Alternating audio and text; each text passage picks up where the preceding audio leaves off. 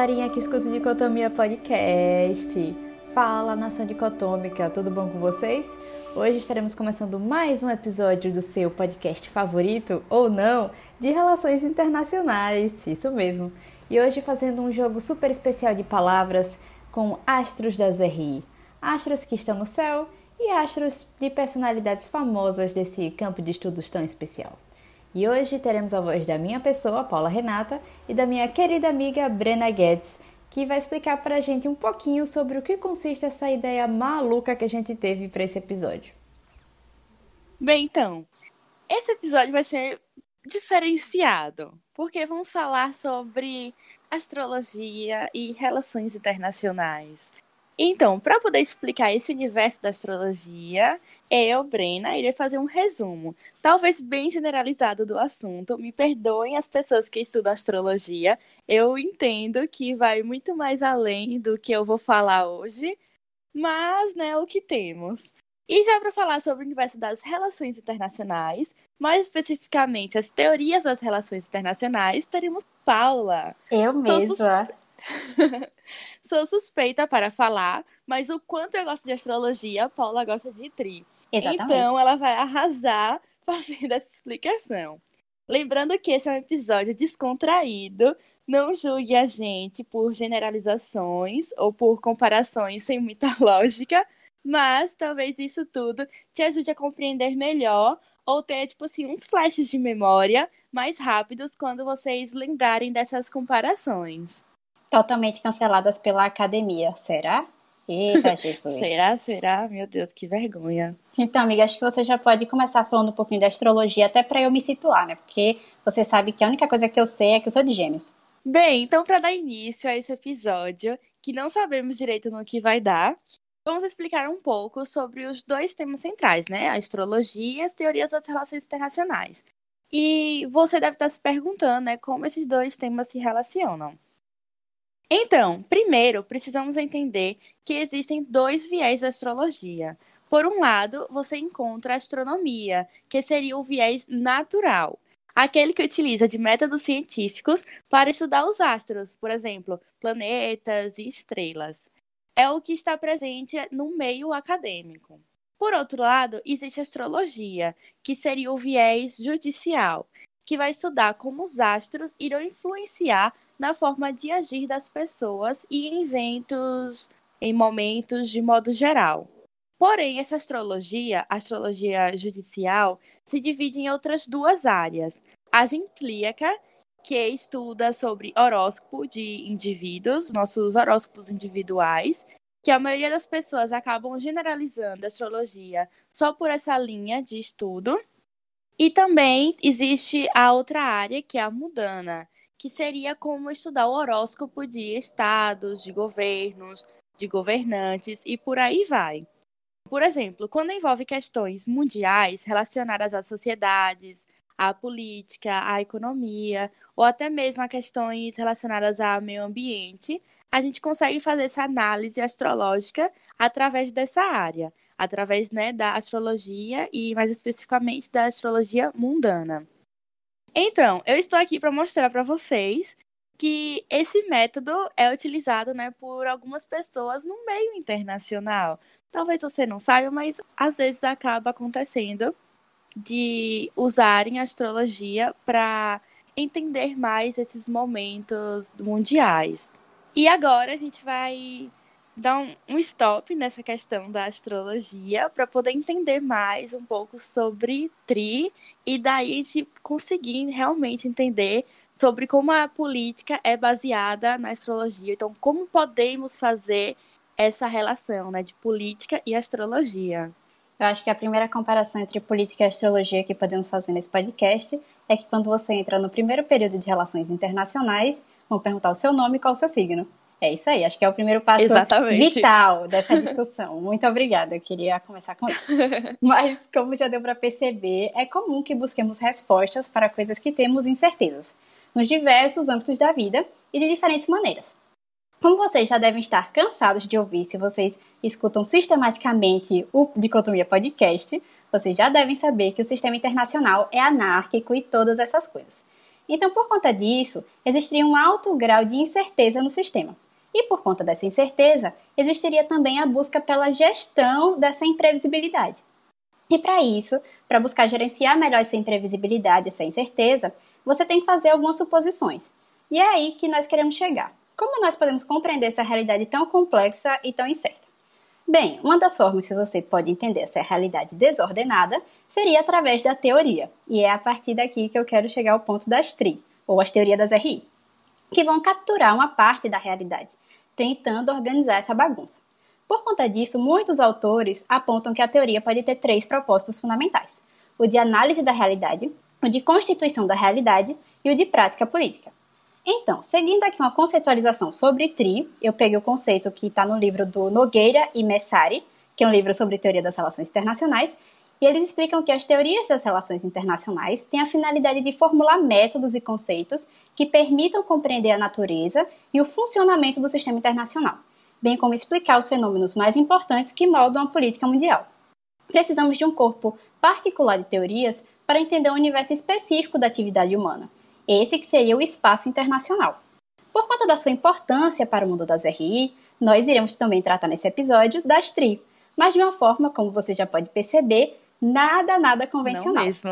Isso porque, isso porque ao mesmo tempo que algumas pessoas podem buscar entender o sistema internacional através das velhíssimas, ou nem tão velhas assim, teorias das relações internacionais, outras pessoas abordam um caminho um pouco mais diferente, não é, não, Isso Breno? mesmo. Eu adoro estudar sobre astrologia.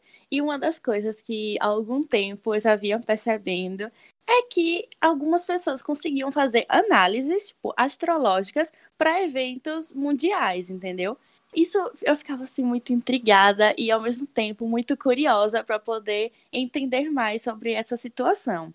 E daí, por exemplo, a coisa assim mais, a análise mais recente é ultimamente, né, que astrólogos estão fazendo em relação às eleições dos Estados Unidos, as eleições presidenciais.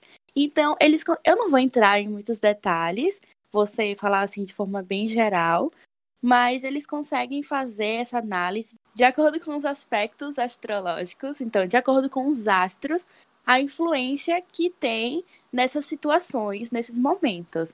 Então, por exemplo, só um spoiler, um spoiler não, né? Porque quem tá entende um pouco dessa área consegue perceber que tem aspectos muito tensos no meio da astrologia que a gente consegue perceber que essas eleições dos Estados Unidos tinha tudo para ser como está ocorrendo, tinha tudo para ser como está acontecendo dessa maneira tão intensa. Então, muitas pessoas acabam utilizando da astrologia para poder entender melhor o cenário, ou então para poder conseguir fazer previsões de cenários futuros.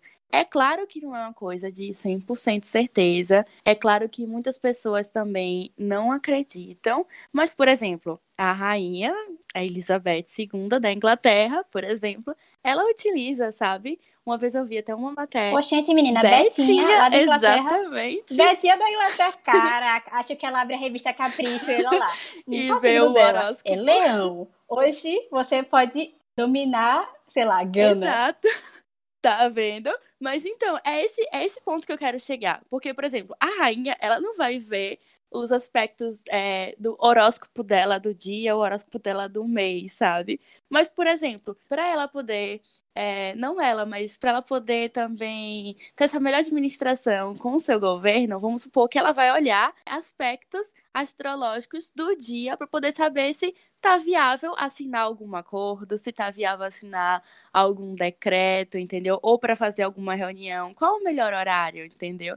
Tem todas essas questões são bem legais para a gente poder conseguir administrar não só a nossa vida pessoal, por exemplo, muitas pessoas administram sua própria vida pessoal baseada nesses aspectos. Por exemplo, ah, se a lua vai estar fora de curso, então vai ser um momento que vou estar mais relax, não vou querer me esforçar tanto. Então, no governo, a gente também pode fazer isso. Ok, claro, muitas pessoas não fazem, mas tem pessoas que no fundo dos planos fazem sim, entendeu? Eu tenho certeza, muita gente faz isso, velho. É, é uma carta na manga. você poder entender isso e poder ter uma melhor jogada, sabe?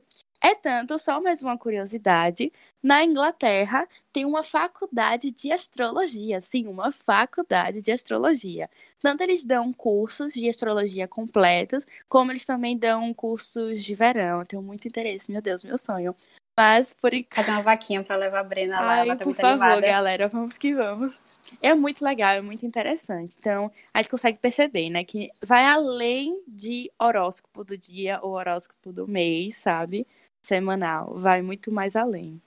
Mas bem, é só isso, só para poder vocês terem esse parâmetro geral e conseguir entender, né, que a astrologia vai muito mais além de horóscopo e que a gente pode usar assim na política, de certa forma.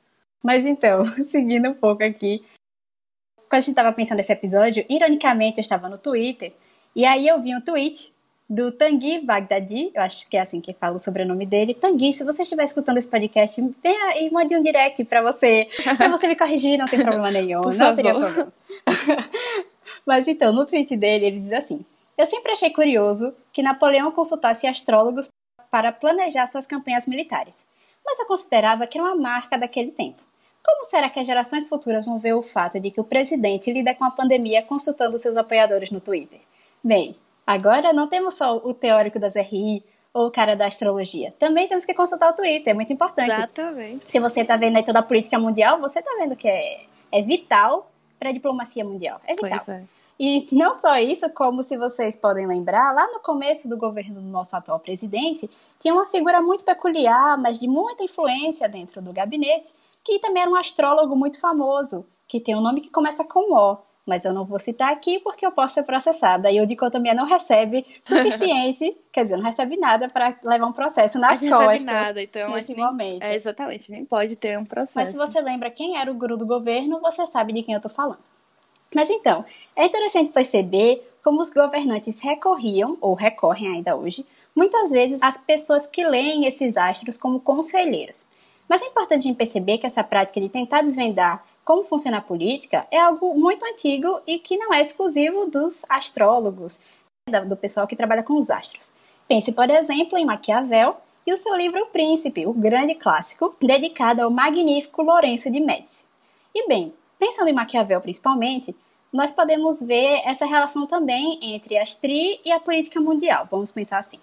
Já que muitos teóricos famosos que conhecemos e lemos hoje em dia trabalham ou trabalhavam em algum órgão no governo do seu país. Pense, por exemplo, em Joseph Nye, que acho que a gente fala, meu Deus, muito de Joseph Nye nesse podcast. Então, pensando em Joseph Nye, dentre outras funções exercidas pelo teórico, ele já atuou como subsecretário de Estado interino para assistência à segurança, ciência e tecnologia dos Estados Unidos. Mas ele não só fez isso, ele fez muita coisa no governo. Então, podemos perceber que quando olhamos para essas figuras, ainda existe esse papel de conselheiro do príncipe, sabe? Quando pensamos em teóricos, pensamos nessa ideia também de conselheiro do príncipe. Apesar de parecer que alguns estadistas não gostam muito de seguir conselho algum, não é mesmo? Então, assim, é importante destacar uma coisa. Quando olhamos para as produções teóricas, é necessário que lembremos que elas não foram produzidas no vácuo. Eu acho que essa é a melhor expressão que eu posso usar nesse momento. Não, verdade. O que quero dizer com isso? É que torna-se sempre importante que entendamos quem escreveu a teoria que estamos estudando, qual foi o período histórico que essa pessoa viveu, de onde ela vem e o que ela busca com essa teoria. Além disso, é importante pensar que muitas vezes tais teorias são feitas para justificar ou legitimações de certos países. Pense em Fukuyama, por exemplo. Pense em Walt, falando da Guerra Fria. Só para ilustrar rapidamente o que eu quero dizer, você também pode pensar na ideia de um conceito, hegemonia. Se olharmos para o conceito de hegemonia a partir de um olhar neomarxista ou marxista das RI, nós vemos uma ideia negativa, né? De hierarquização das relações internacionais. Algo que não é, nossa, positivo, feliz. Mas quando olhamos a partir da teoria da estabilidade hegemônica, que é uma teoria vinda dos países centrais, podemos observar um olhar mais positivo, vamos assim dizer, já que a concentração de poder para eles seria algo benéfico. Então, como já diz aquele velho Cox, toda teoria se destina a alguém e serve para algum propósito. E acho que é importante a gente falar um pouco sobre isso. Então, já que você já entendeu esse conceito, agora acho que a gente pode conversar de outra coisa muito importante desse episódio, não é, não, amiga? Isso mesmo, eu sabia que você ia dar um show é, nesse episódio, Paula, porque realmente você conseguiu pegar a tri, astrologia, juntar tudo e do nada, pá. É, realmente, realmente arrasou, arrasou. Então, Como a gente já entendeu um pouco sobre TRI, já entendemos sobre astrologia, já entendemos como a astrologia pode estar nesse meio internacional, nesse meio político e econômico, agora vamos para uma parte um pouco mais divertida. E se você gosta de signos, dessa parte de astrologia, porém mais voltada a signos, a horóscopo, você vai gostar dessa parte do episódio. Vamos fazer um pequeno jogo.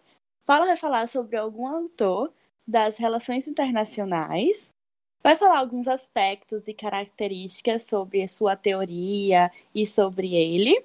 E daí eu vou jogar um pouquinho para esse lado da astrologia. Então vamos lá, Paula.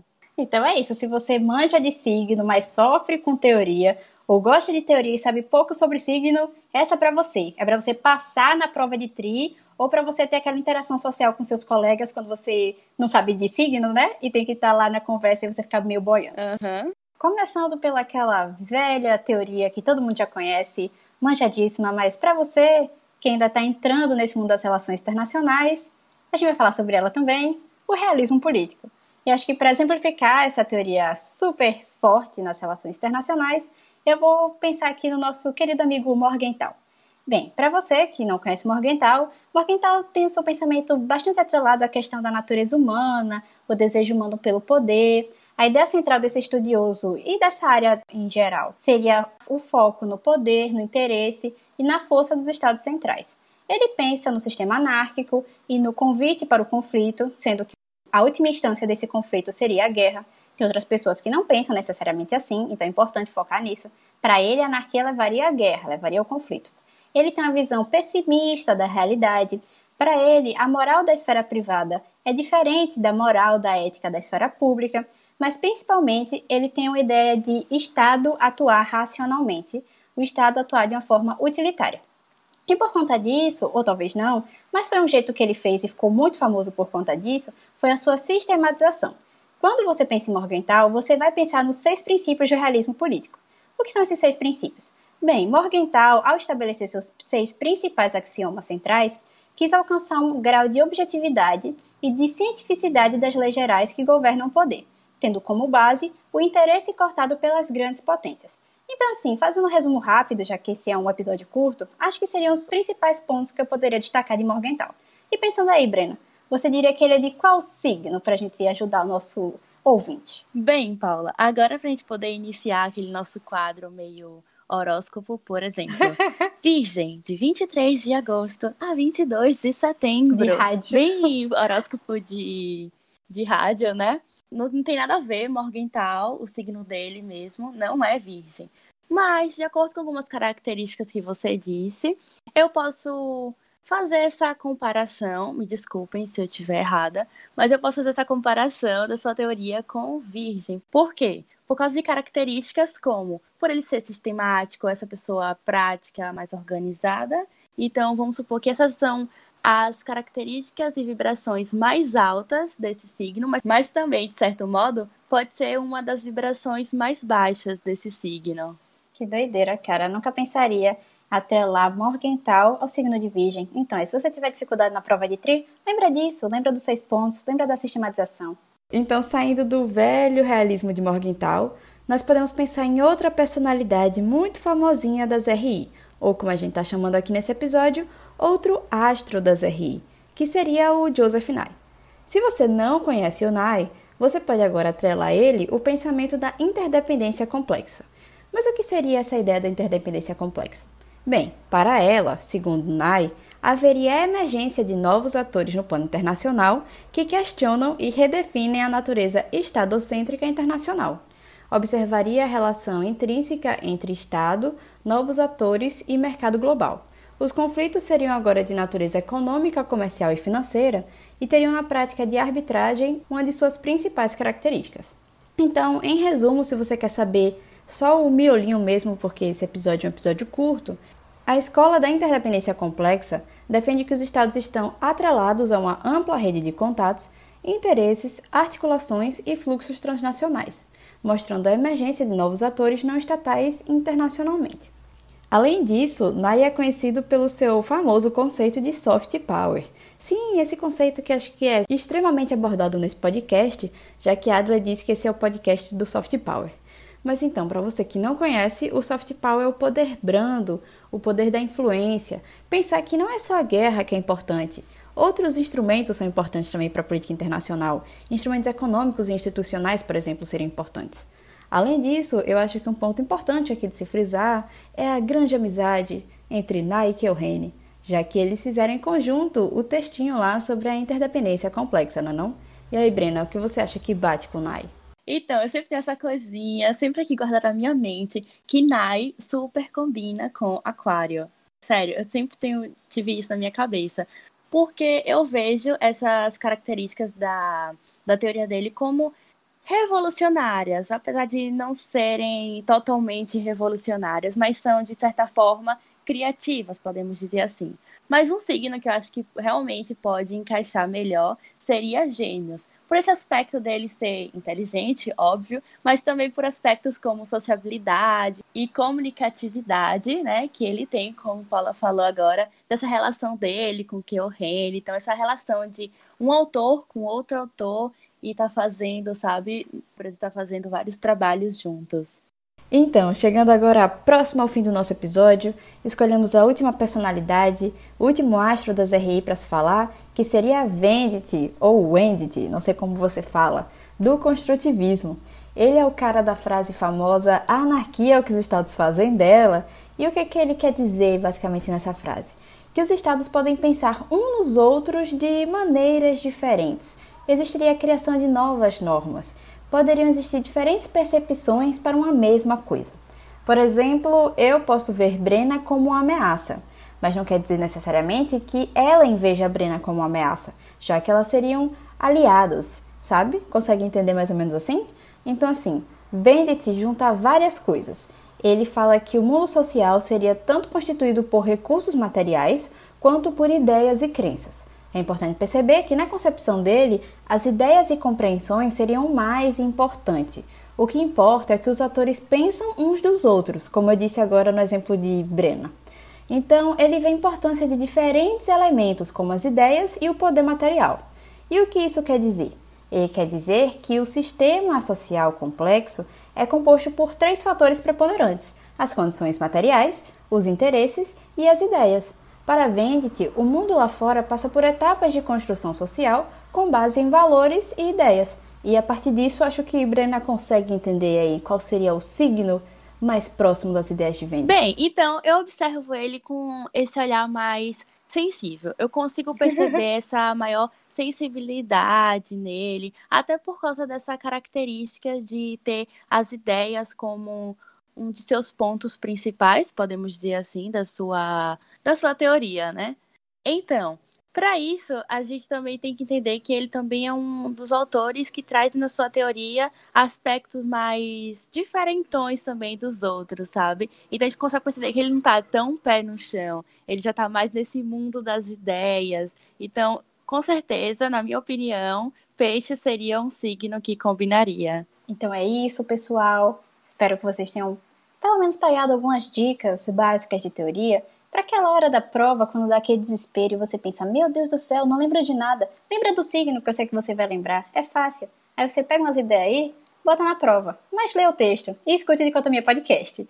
Lembrando que não usem isso como argumento em uma prova, por favor, viu? Mas assim, numa roda de conversa com seus amigos, vai que, né? Eles vão até pensar, meu Deus, que comparação maluca, mas é legal. você vai parecer o diferentão do rolê. e para terminar esse episódio super especial, é claro que a gente não poderia deixar de falar das nossas indicações de dicotomia. Apesar desse episódio ter sido super diferentão, a gente não vai deixar de fazer a nossa tradicional indicação do episódio, né? Então, amiga Brena, qual a sua indicação de hoje?